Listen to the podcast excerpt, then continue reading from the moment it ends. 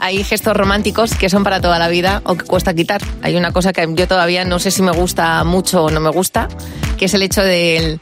Bueno, no me gusta. De tatuarte algo Uy, qué rápido has tomado la decisión. Sí, no me gusta. No, si Vale. me tatúo, me tatúo algo para- de, de mi familia o algo que me guste mucho a mí, pero no me tatuaría algo de otra persona por amor. ¿Vale?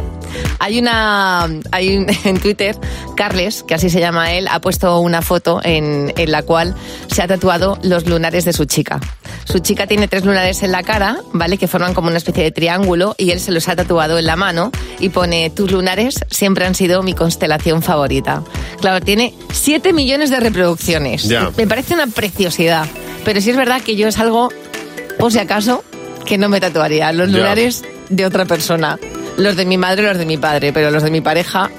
Ya. Tú no llevas tatuajes, ¿no, Javi? Yo no llevo tatuajes, no. Yo lo llevo tatuado en el corazón. Exactamente. Bueno, pues en este caso, media red, de Twitter se ha caído por el gesto romántico. Hay una chica que me ha gustado muchísimo que ha dicho algo así, como el día que alguien se tatúe mis lunares, me cambiaré de apellido y me pondré el suyo. Pero ¿por qué habéis puesto esa cara? Es que no, no, no, no, no, no, no es nada desagradable, no es nada de- hortera lo que he dicho. qué? No, que cuando he dicho que yo lo llevo todo tatuado en el corazón, Hombre, han puesto claro. cara de... No. Mira, el amor siempre es bonito.